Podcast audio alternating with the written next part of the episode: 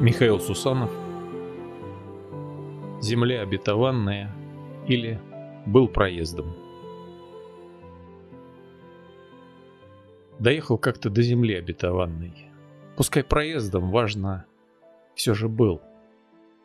Ни пиетета, ни восторга, как ни странно, и не резона для порожней похвальбы.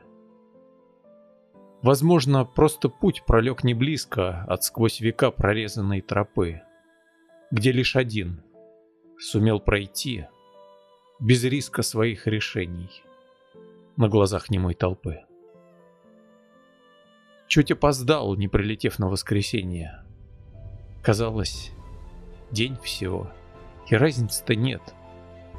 Но он ушел уже, уверенный в спасении а лишний день пронесся парой тысяч лет.